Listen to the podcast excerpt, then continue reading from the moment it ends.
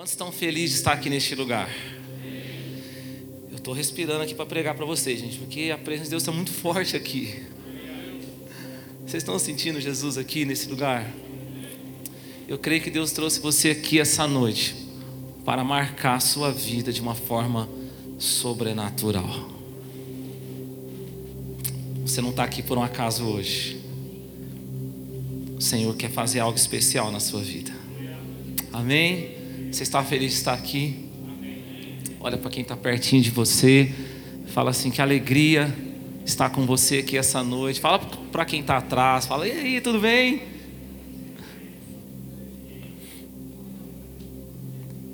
Amém. Eu creio que nessa noite essa palavra é uma palavra que vai te ajudar muito na sua trajetória aqui nessa terra. A palavra de Deus, o autor aos Hebreus diz que ela é como um martelo que esmiuça a rocha. Ela divide a alma do espírito. Ela divide aquilo que é espiritual daquilo que é emoção.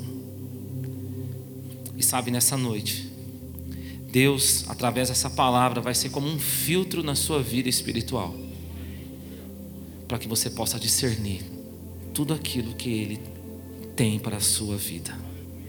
Amém? Levante as suas mãos, vamos orar.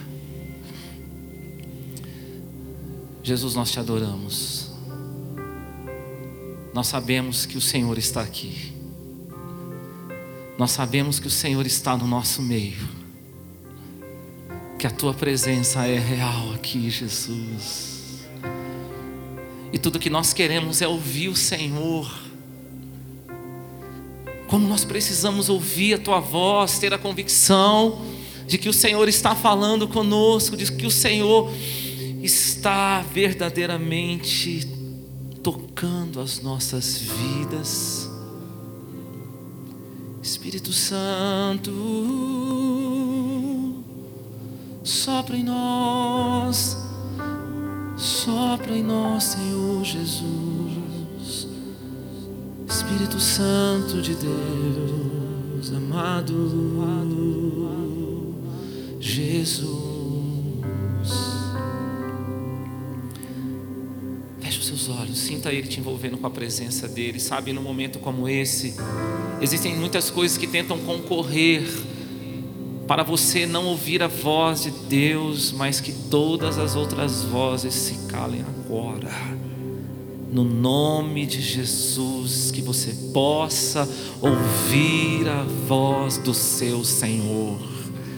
Ele está aqui, as mãos dele estão estendidas sobre você, as mãos dele estão estendidas sobre a igreja. Jesus está neste lugar, Jesus está neste lugar, e aonde Jesus estava, aonde ele chegava, as vidas eram transformadas. Nessa noite há um poder de transformação neste lugar. Deus vai transformar a sua história, ele vai mudar. Oh, a tua sorte ele vai mudar. Creia no Senhor. Espírito Santo, aqueça o nosso coração, Senhor. Jesus.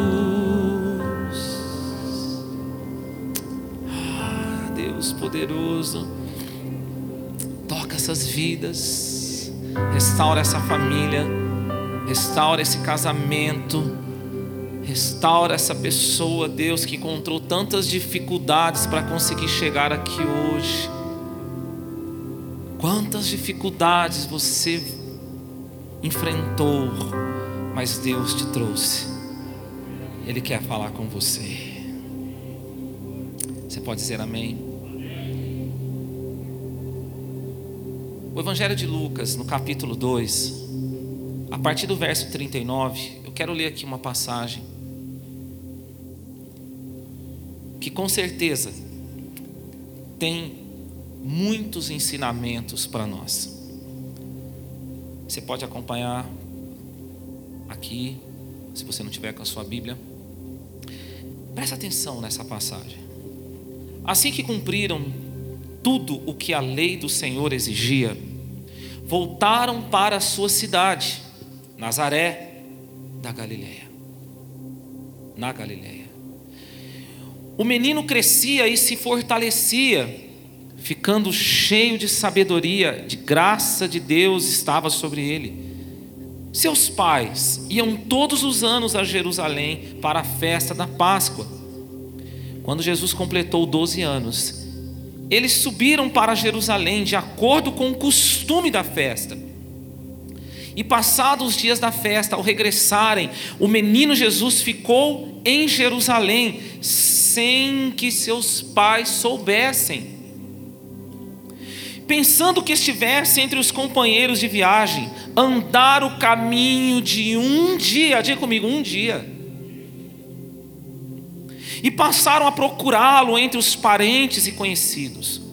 Como não acharam, voltaram a Jerusalém em busca dele.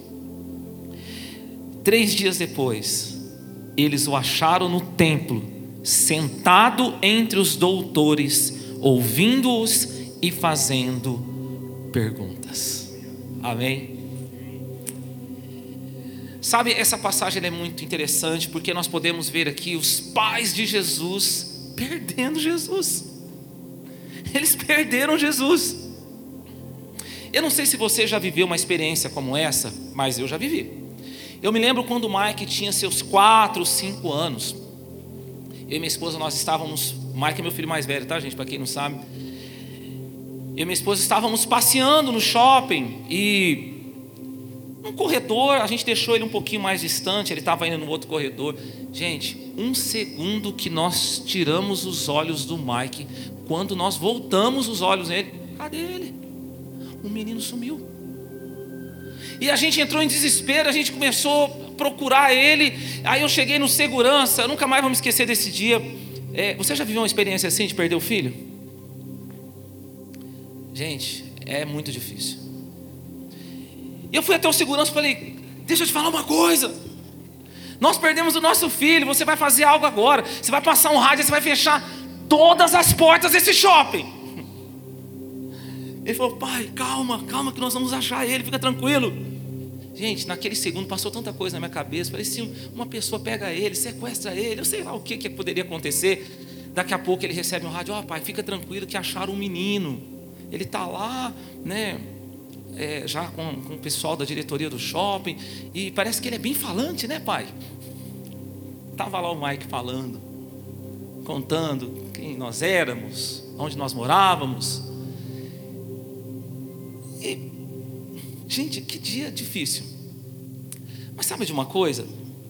O que me chama a atenção aqui não foi eles terem perdido Jesus, porque Assim como aconteceu com eles, também aconteceu comigo, isso pode acontecer com a gente. Em algum momento, isso pode acontecer. Mas o que me chamou atenção nessa passagem foi o tempo que demorou para eles perceberem que Jesus não estava ali. A palavra fala que foi caminho de um dia, um dia para eles perceberem que Jesus não estava com eles. Para para pensar nisso. A palavra fala que eles caminharam o caminho de um dia. Eu quero que você entre comigo nessa passagem, porque, para para pensar, eles seguiram viagem. O menino tinha 12 anos. E eles foram, não, eles não foram nem verificar, eles não foram verificar se o menino estava na viagem. Depois do caminho de um dia, deu um estalo. Cadê Jesus? Jesus não está aqui. Isso me chamou muita atenção, gente. Um dia para tomar consciência que Jesus estava ali. Então o Espírito Santo falou algo para mim. Sabe, na nossa caminhada na fé aqui nesse mundo, pode acontecer isso. Em algum momento pode acontecer isso, de nós perdermos Jesus de vista de nós estarmos caminhando no nosso, no nosso ativismo, na nossa vida eclesiástica como igreja, e, E muitas vezes perder Jesus de vista, isso pode acontecer. Isso pode acontecer. Agora, o grande perigo é quando nós não percebemos que nós perdemos Jesus de vista. O perigo é quando você não percebe. Você às vezes está tão envolvido no ativismo, seja aquilo que é eclesiástico, ou seja aquilo que é secular, e você às vezes está tão envolvido naquilo que você não percebe que Jesus não está mais aos seus olhos, você não está vendo mais Ele, você não, você não tem Jesus mais diante dos seus olhos, você perdeu Ele de vista. E sabe o que, que acontece quando nós perdemos Jesus de vista? Até aquilo que deveria ser leve passa a ser pesado na nossa vida. Sabe, quando a pessoa começa a ver assim na sua vida, nossa, tá tão difícil, tá tão pesado viver família. Olha, esse casamento tá tão pesado, tão fardo. Nossa, viver igreja, servir igreja, tá tão pesado isso. É algo tão enfadonho. Quando você perde Jesus de vista, até o que era para ser leve se torna um peso, porque isso deveria ser muito leve, viver isso deveria ser algo maravilhoso. Mas eu tenho uma boa notícia para você. Quantos querem uma boa notícia? Se você chegou aqui hoje e você estava sentindo a sua vida como um peso, viver certas áreas da sua vida, você estava sentindo um peso muito grande. Eu digo para você que se você colocar os seus olhos em Jesus novamente, colocar os seus olhos em Deus, até mesmo aquilo que deveria ser pesado, como uma enfermidade, como um problema financeiro, como uma decepção emocional, até o que deveria ser pesado, quando você coloca os seus olhos em Jesus, passa a ser leve, porque Jesus diz que o jugo dele é suave e o fardo dele é leve. Quando você coloca os olhos em Jesus, até o que era para ser pesado, e as pessoas olham para você e falam: como é que pode? Você estar tá desse jeito? Olha a luta que você está enfrentando, olha o desafio que você está vivendo na tua casa, olha essa enfermidade, olha esse problema, e você está ali leve. Você está leve, você transborda paz, você transborda a harmonia do Senhor, porque os seus olhos estão no Autor e Consumador da sua fé. Jesus Cristo, o Filho de Deus, aquele que era, que é, que sempre será, aquele que morreu, mas ao terceiro dia ressuscitou, aquele que venceu a morte, aquele que está à direita do Pai Todo-Poderoso, aquele que enviou o Espírito Santo para estar com você. Quando os seus olhos estão em Jesus, tudo se torna leve. O que está pesado para você? Qual área da sua vida que você percebe assim, olha, pastor, está pesado isso, está difícil? Coloca os seus olhos em Jesus. Amém. Olha para o seu irmãozinho e fala assim: ó, põe os seus olhos em Jesus. Volte a olhar para Ele. Para o que você tem olhado? Volte os seus olhos para Jesus. Sabe? Eu quero pregar sobre isso essa noite. Como que eu sei? Como é que eu percebo que eu estou tirando os meus olhos de Jesus? Como é que eu percebo isso? Você está preparado para essa palavra? Sabe por quê, queridos? Deixa eu te falar uma coisa. Você percebeu que foi um caminho de um dia para que eles pudessem perceber que Jesus não estava mais ali? Presta atenção. Para voltar, para achar Jesus, foram três dias. Perder Jesus de vista é fácil. Voltar a olhar para Ele é mais difícil. Mas, por causa da palavra de Deus, nós temos um caminho para voltar a olhar para Jesus. Eu não sei como você chegou aqui hoje, onde os seus olhos estavam, por que você estava olhando, mas hoje você pode voltar a olhar para Jesus. Amém? Você está preparado para essa palavra? Como saber?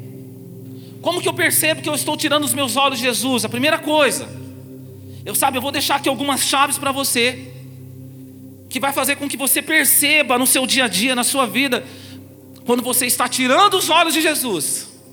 Primeira coisa, quando você está tirando os olhos de Jesus, você passa a acreditar mais no problema do que na solução. Está comigo aqui, igreja? Quando você está tirando os olhos de Jesus, você passa a acreditar mais no problema do que na solução. E sabe como, como que acontece isso? Você está lá muitas vezes vivendo a sua vida e você está acreditando que Deus vai fazer um milagre, que Deus tem a solução para aquilo, que tudo vai dar certo, mas de repente, por alguma razão você começa a tirar os olhos de Jesus e aí começa um sentimento invadir você, sabe aquele sentimento, e começa a falar aquela vozinha dentro de você assim: não vai dar certo, não tem solução, não tem mais jeito, e já era, e ó, se prepare para o pior, e ó, pode ficar preparado que está vindo coisa ruim aí. Quando esse sentimento começa a invadir você, e você começa a acreditar mais no problema do que na solução, é um sinal que você está tirando os seus olhos de Jesus. A Bíblia fala de um homem chamado Pedro, discípulo de Jesus. Mateus, Evangelho de Mateus, capítulo 14. A palavra fala de uma experiência tão linda que esse homem viveu. A palavra diz ali em Mateus 14 que ele estava junto com os outros discípulos no barco, e eles estavam ali, e a Bíblia fala que os ventos eram o contrário. E Jesus naquele dia foi encontrar com eles, mas Jesus foi de um jeito diferente. Jesus foi encontrar com eles andando sobre as águas. E Jesus vai andando sobre as águas para encontro daqueles homens. E quando Jesus está chegando perto daqueles homens, eles começam a gritar: é um fantasma! Jesus fala: Não, não é fantasma, não, sou eu mesmo. Ó, Pedro olha para Jesus e fala: Jesus, se é você, me manda ter sobre as águas. Eu quero que você vem comigo nessa passagem. A palavra fala que os ventos eram contrário. E mesmo assim, Pedro fala para Jesus: Se é você, eu quero ir sobre as águas. Jesus fala: Vem, Pedro. E ó, Pedro desceu do barco andando sobre as águas. Aí você usa a sua imaginação. Tem gente que imagina que ele tava, foi assim, uns imaginam que foi. Hum. Ele foi. Gente, de repente, esse Pedro, que foi andando sobre as águas, ele observa o vento. E quando ele observa o vento, ele começa a afundar. E ele começa a clamar: Jesus! Para pensar no que eu estou pregando para você aqui. Quando ele desceu do barco, o vento já não era contrário? E ele não desceu do barco sabendo que o vento era contrário? Por que, que agora, quando ele estava ali andando sobre as águas, ele ficou com medo do vento contrário? A circunstância mudou? Sim ou não, igreja? O problema aumentou? Quem é que estava mudando? Muitas vezes você acha que o problema da sua vida está aumentando. Muitas vezes você pensa que o problema da sua vida mudou, mas muitas vezes quem está mudando é você. É você que está mudando. Pedro mudou. Pedro começou a mudar. Aquele Pedro que, mesmo com todos os ventos contrários, desceu do barco, era um Pedro. O Pedro que, quando observou o vento contrário já era outro Pedro. Esse Pedro era o Pedro que tinha tirado os olhos de Jesus e colocado os olhos nas circunstâncias. Querido, se você, ao olhar para a sua vida, você tem achado os seus problemas maiores, ouça essa palavra: volte a olhar para Jesus.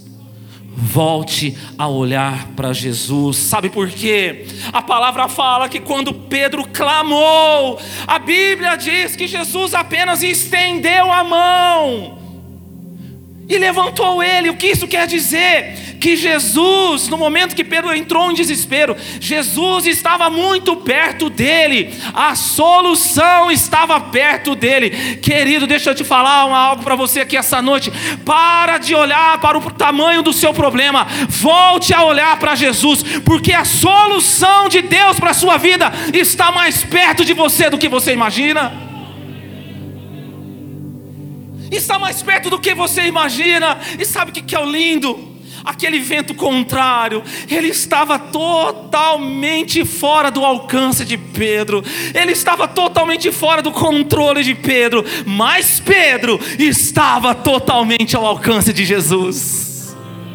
O problema que você está vivendo, que muitas vezes tem tirado até o teu sono da noite, que muitas vezes tem te dado pânico. Ouça a palavra de Deus essa noite. Pode estar totalmente fora do seu alcance, mas você está totalmente ao alcance de Jesus e a qualquer momento ele segura na tua mão, ele levanta você, ele faz você andar sobre as águas e viver as promessas de Deus, independente dos ventos contrários independente dos ventos contrários, Ele faz você viver o sobrenatural. Volte a olhar para Jesus, volte a olhar para Ele. Você está totalmente ao alcance de Jesus. Aleluia. Sabe, a segunda coisa que mostra que nós estamos tirando os nossos olhos de Jesus é quando nós começamos a ver mais os defeitos das pessoas do que as qualidades. Você quer saber quando você está tirando os olhos de Jesus? Quando você começa a ver mais os defeitos do que qualidade. Sabe, aquelas pessoas que vivem com você, ou dentro da tua casa, ou na igreja, no trabalho, aquelas pessoas que convivem com você. Quando você começa a viver aquela temporada na sua vida que para você todo mundo é ruim, e que para você ninguém presta, e que não dá para confiar em ninguém, ouça o que eu estou te falando. Você está tirando os olhos de Jesus. E sabe, quando às vezes nós passamos por isso, sabe o que muitas vezes as pessoas pensam? Ah, sabe de uma coisa? Eu acho melhor me afastar um pouco dessa pessoa, né? Porque eu estou vendo muitos defeitos dela, é excesso de intimidade. O meu excesso de intimidade com essa pessoa está fazendo ver os defeitos dela. Não, querido. O que está fazendo você ver o defeito dessas pessoas não é o seu excesso de intimidade com essa pessoa, mas é a sua falta de intimidade com Deus.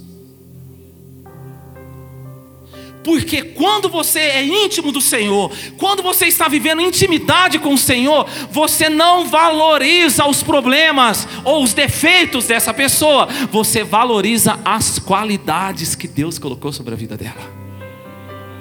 Existe uma frase que a gente às vezes acha que é uma frase espiritual. Talvez você já falou muitas vezes essa frase. Ela, ela, ela se tornou um, um chavão. Sabe qual que é? Olha, não olhe para o homem, olhe para Deus. Ela parece ser espiritual, mas não é. Sabe por quê? Porque quando você está olhando para Deus, você consegue olhar para os homens e você não se decepciona, porque na sua intimidade com Deus, você não valoriza os defeitos daquela pessoa, você valoriza as qualidades de Deus sobre a vida dela. Você olha para ela com os olhos de Jesus, com os mesmos olhos que Jesus olha para você. Que, que, é os, que são os olhos de Jesus? O que, que é olhar dessa forma? O Pedro que eu estou falando para você aqui essa noite. Um dia, Jesus olha para aquele homem e fala assim: Pedro, você vai me negar. Jesus, eu não vou fazer isso. Ainda que todos façam, eu não. Jesus falando, você vai me negar três vezes.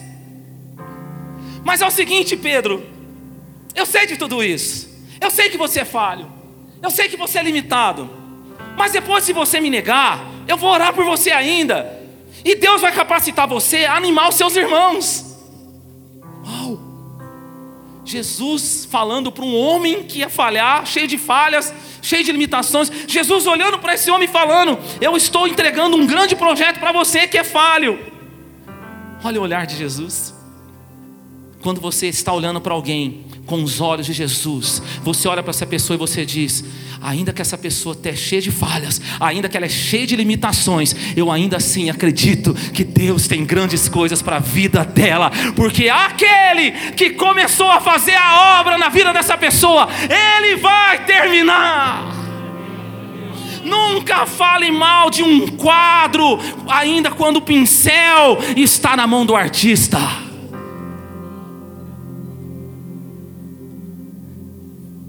Deus começou a fazer a boa obra na vida dessa pessoa. Deus começou a fazer a boa obra na sua vida. Pode falar uma coisa? Você é uma obra ainda não acabada.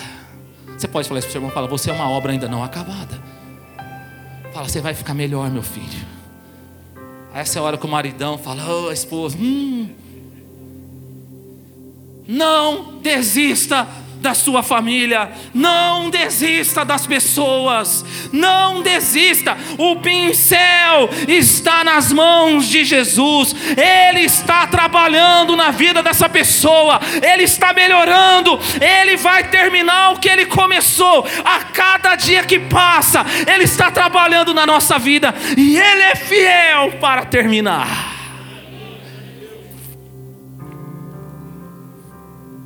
Só que nós precisamos olhar para Jesus. Senão nós vamos olhar e ver só os defeitos daquela pessoa.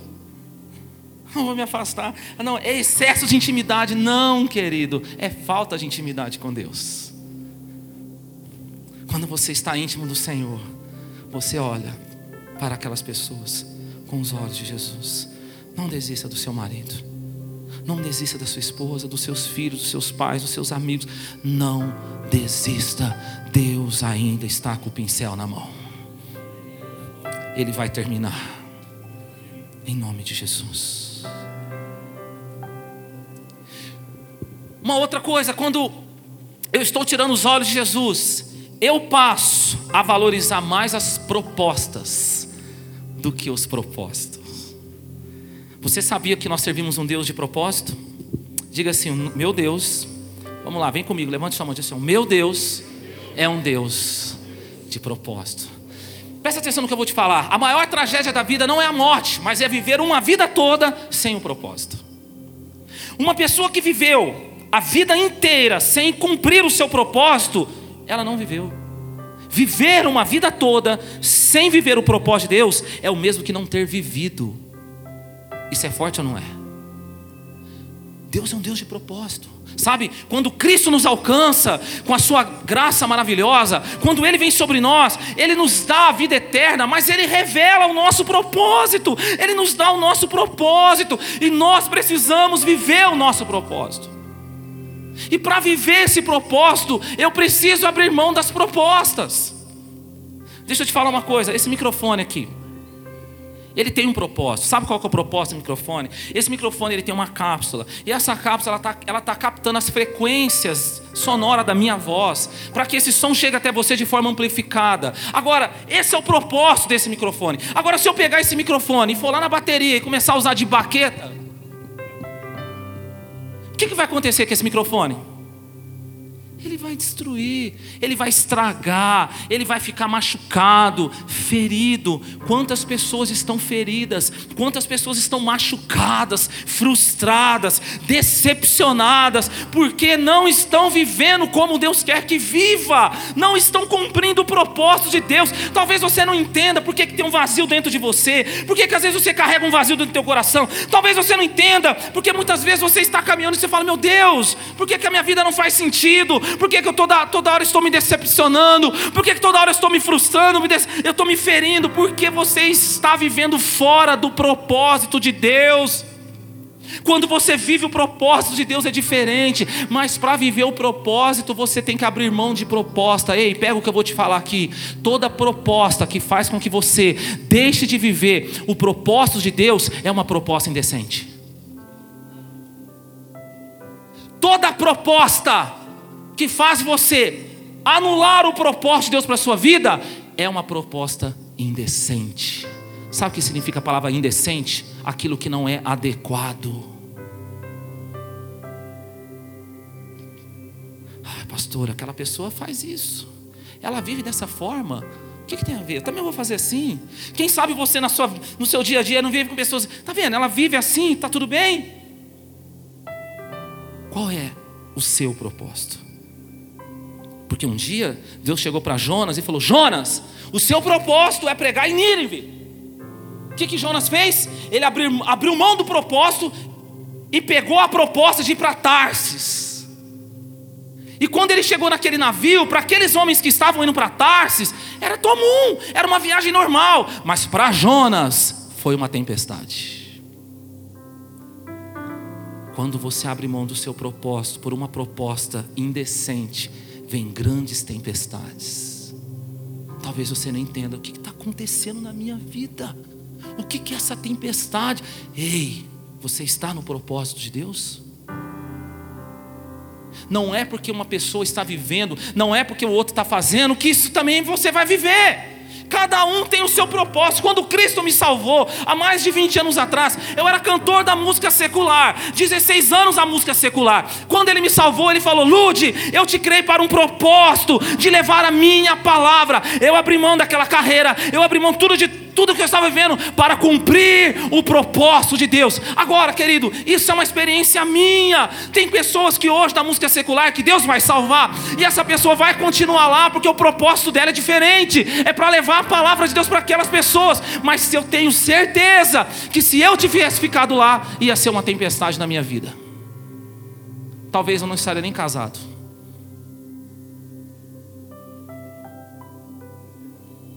E quantas propostas vieram para eu não viver o que eu estou vivendo hoje? Toma cuidado. Toda proposta que faz você deixar o propósito é uma proposta indecente.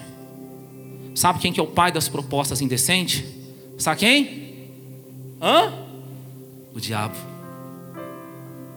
Um dia Jesus começou a falar: É necessário que eu, o Filho de Deus, seja crucificado, que eu venha padecer nas mãos dos religiosos, mas ao terceiro dia eu vou ressuscitar. Quando Jesus começa a falar isso, o diabo usa a boca de Pedro. Olha o Pedro de novo. E ele fala para Jesus assim: Não, Jesus, isso não vai acontecer com você. Imagina que você vai sofrer assim. Não, isso não vai acontecer. Jesus olha para ele e fala: Arreda-te daqui, diabo. Você sabe das coisas que são dos homens e não sabe das coisas que são de Deus. Sai daqui com essa proposta. Ah, querido, o pai da proposta indecente é o diabo. Quando você faz ali um propósito, eu vou buscar a Deus, eu vou ser de Deus, eu vou ler a palavra, eu vou orar, eu vou estar firme na, na, na igreja com Jesus. Aí vem a proposta, pá, imagina, imagina que você tem que ver tudo isso aí, que orar, que na igreja o quê? Vamos faltar hoje, vamos lá pro. Que, é, só, é só um dia que você. Ei, você já viu quando você faz um, um propósito de jejuar? Tudo acontece naquele dia? Sim ou não? Você faz um propósito, vou ficar comer sem chocolate uma semana. Você chega na casa da pessoa que nunca te ofereceu um chocolate. Ó, tem um chocolate aqui. É ou não é? O diabo é o pai da proposta indecente. Você está ali firmando um compromisso de santidade. Imagina, é aquele relacionamento errado, sabe? É só uma aventura. Imagina, é só um viciozinho. Vai lá, você merece. Imagina que você tem que ficar segurando esse casamento, essa família. Vai viver. O pai da proposta indecente. Quem aceita a proposta, perde o propósito. E assim como esse microfone, ele estraga quando ele é usado de forma errada. Uma pessoa sem o propósito de Deus está estragada. Acabou. Mas eu digo para você que hoje, eu não sei qual situação você está, você pode voltar e você pode viver o propósito de Deus, porque Jesus fala para aquele dia ele fala para o diabo arreda-te daqui. Ele segurou o propósito de Deus e a palavra diz que ele foi crucificado. Ele sentiu a dor do propósito, mas ao terceiro dia ele ressuscitou. E quando ele ressuscitou, ele nos deu a salvação. Entenda que quando você vive o propósito de Deus, não é só você que vai ser beneficiado, mas são muitas pessoas. Sabe por quê, querido? Não abra mão do propósito de Deus. Romanos 8, 28 diz assim: Deus faz com que todas as coisas cooperam para o bem daqueles que amam a Deus, daqueles que foram chamados segundo o propósito. Muitas vezes nós esquecemos do final desse versículo: tudo coopera para o bem daquele que está no propósito. Presta atenção, quando você abre mão do propósito para viver as propostas, até aquilo que é bom vai cooperar para o seu mal, mas quando você abre mão da proposta para viver o propósito de Deus, até aquilo que é ruim vai cooperar cooperar para o seu bem, porque aonde tem proposta em provisão, aonde tem proposta em salvação, aonde tem proposta em livramento, aonde tem propósito, tem o cuidado de Deus para a sua vida, não vai faltar nada. Não vai faltar nada. Nos desafios que eu passo na minha vida, sabe o que eu me lembro? Tudo vai cooperar para o bem porque um dia eu resolvi viver o propósito de Deus. O medo vai embora, o pânico vai embora, a ansiedade vai embora, porque você sabe, eu estou na vontade de Deus. Até o que é ruim vai cooperar. Vai cooperar. Hoje, essa palavra é para destravar muitas pessoas aqui. Talvez você que não estava entendendo, hoje Deus está destravando e você vai em direção ao propósito de Deus para a sua vida. Amém. Quantos querem viver esse propósito?